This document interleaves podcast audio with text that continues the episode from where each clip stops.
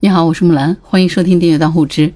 这是一个世界首例脑机接口抑郁症患者的故事。这个患者的名字叫做吴小天，当然这是一个化名啊。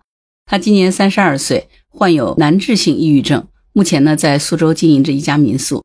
吴小天说呢，他经常感觉到身后有一条带着纹身的黑狗在追他，这个狗的背上纹着四个字“好景不长”。他说他自己在黑暗中爬行了十六年。患病十六年，已经快忘了自己正常是什么样子。中医、气功、电击，所有能够想到的办法，他都试过，也尝试过相关的药物，能够堆满一个房间。但是所有的方法呢，都只是管一时之用。直到他在大脑中插入了一个情绪开关。吴小天是世界首个在人脑中植入脑机接口的抑郁症患者。这个脑机接口简称叫 BCI。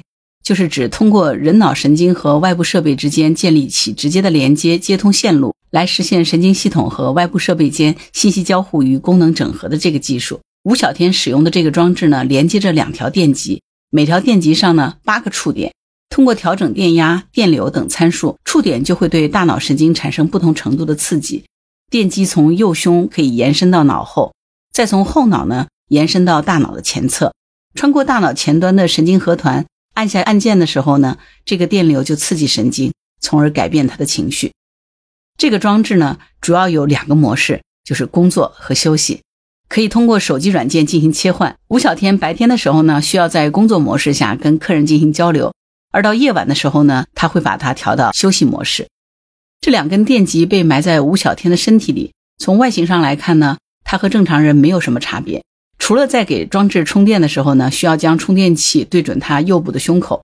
吴小天说，每当充电的时候呢，他就觉得是像钢铁侠有了胸口的反应堆，那才是英雄；而他有了一个脑机接口呢，才有能量。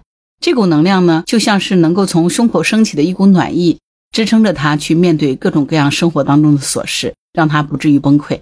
这个脑机接口装置的充电器在给装置充电的时候呢，需要将充电器对准右胸口。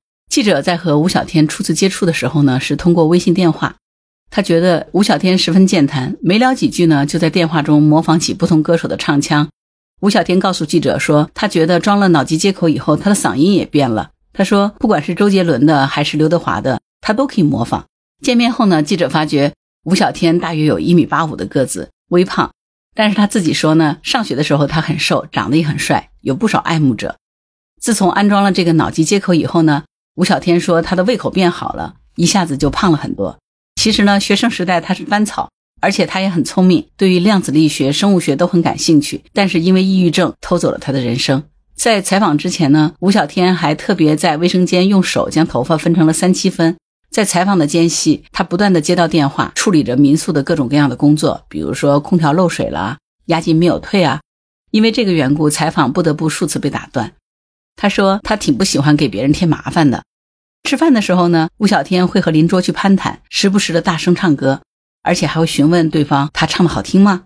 他似乎对唱歌真的很感兴趣，还声称说呢，打算将来在街边直播唱歌。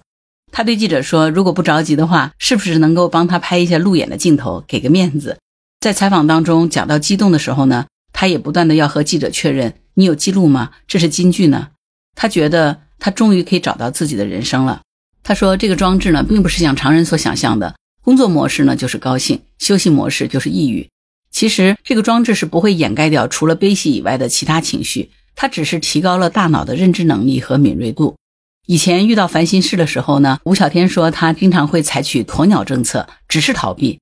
但是自从安装了这个装置，现在他虽然也会难过，但是他知道那只是一时的，总能过去。”记者问他说：“脑机接口对他到底意味着什么？”吴小天打了个响指，说：“这意味着 I'm back，我回来了。”他很难找到一个形容词去描述工作模式下他的状态。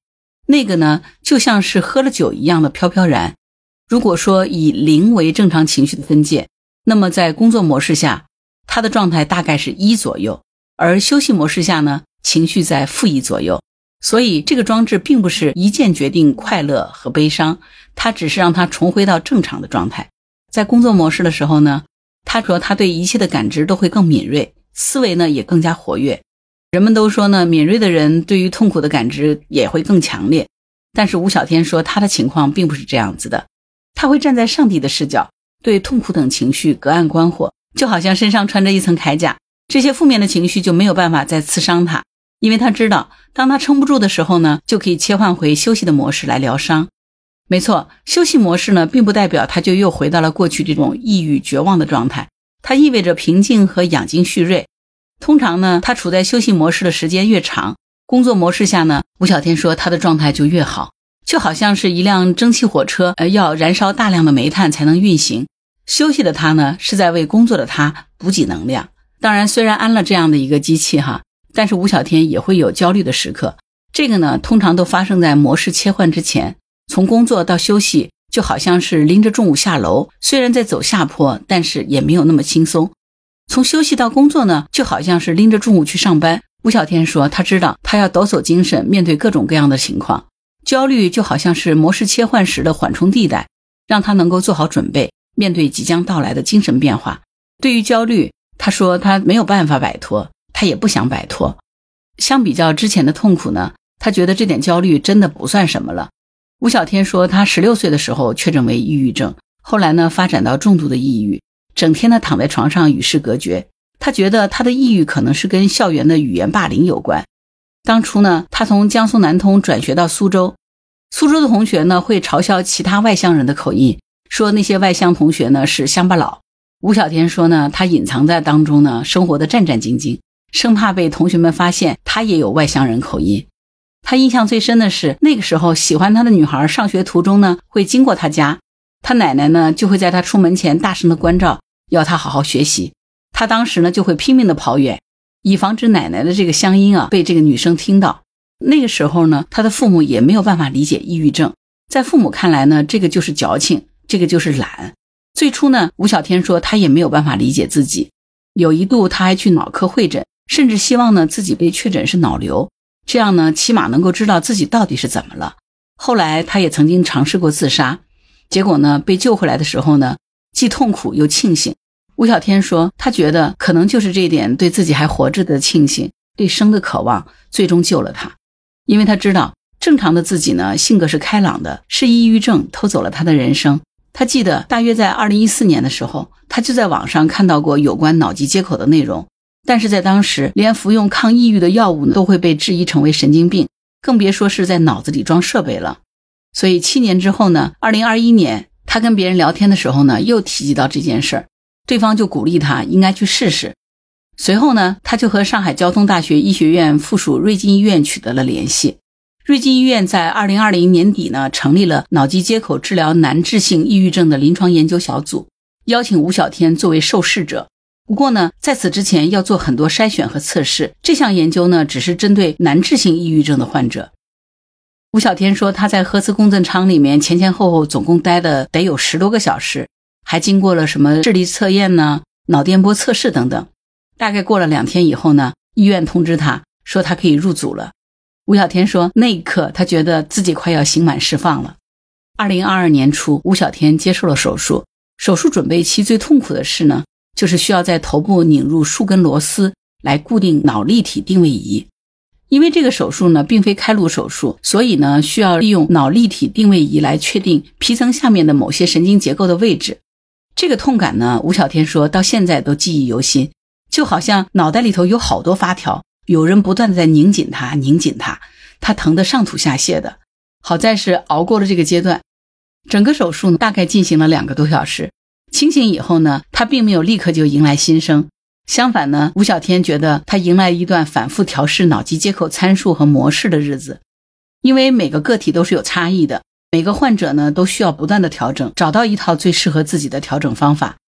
吴小天经历了三个月的调试期，有很多次在工作模式下，他的状态并不好，于是呢，他就再次怀疑那个印着好景不长的纹身的黑狗可能又回来了。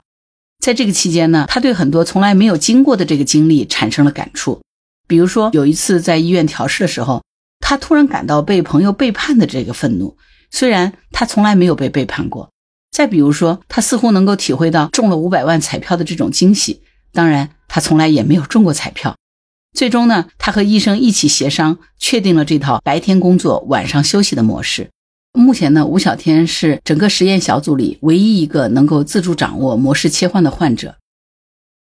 吴小天说，找到那个合适的点，其实就是忽然的一瞬间，他也说不清楚这个缘由和契机，只是在某一刻，忽然就感觉心潮涌动，那个是他从来没有过的感受，他从来没有质疑过这种感受的真实性。虽然有很多人怀疑说这是机器操控下的快乐，但是吴小天说，对于他而言，这个是一股真实的力量，而且呢，它并非来自不正当的途径，只是脑机接口让那些错误的脑电波和电流回归了正轨。一切都跟正常一样，他也没有提高这个兴奋的阈值，也没有获得那些超越界限的快乐。他认为脑机接口并不是电子毒品，他也没有对此付出食欲不振等身体的任何代价。相反呢，他就像是他的打狗棒，让他赶走抑郁这条狗。从接受手术到现在，一年多过去了。吴小天说，他觉得也许这次好景会长，希望他真正能够摆脱抑郁症，重新过回正常的生活。以上就是世界首例脑机接口抑郁症患者吴小天的故事啊，听起来这套脑机接口治疗抑郁症呢，似乎还在实验阶段啊。吴小天应当是接受这个治疗的一个成功的案例。如果真的脑机接口能够治疗抑郁症，而且呢，这个技术能越来越成熟，就像人工耳蜗一样，也许很多难治性抑郁症的患者，对他们来说，也许是一个福音。好啦，关于本期节目，你有什么想法？欢迎在评论区留言。当然，如果你喜欢木兰的节目，订阅、点赞、转发当护知，非常感谢你的支持。当然，如果你喜欢木兰，也可以加入木兰之家听友会，请到那个人人都能发布朋友圈的绿色平台，输入木兰的全拼下划线七八九就可以找到我了。好啦，今天就到这儿，我是木兰，拜拜。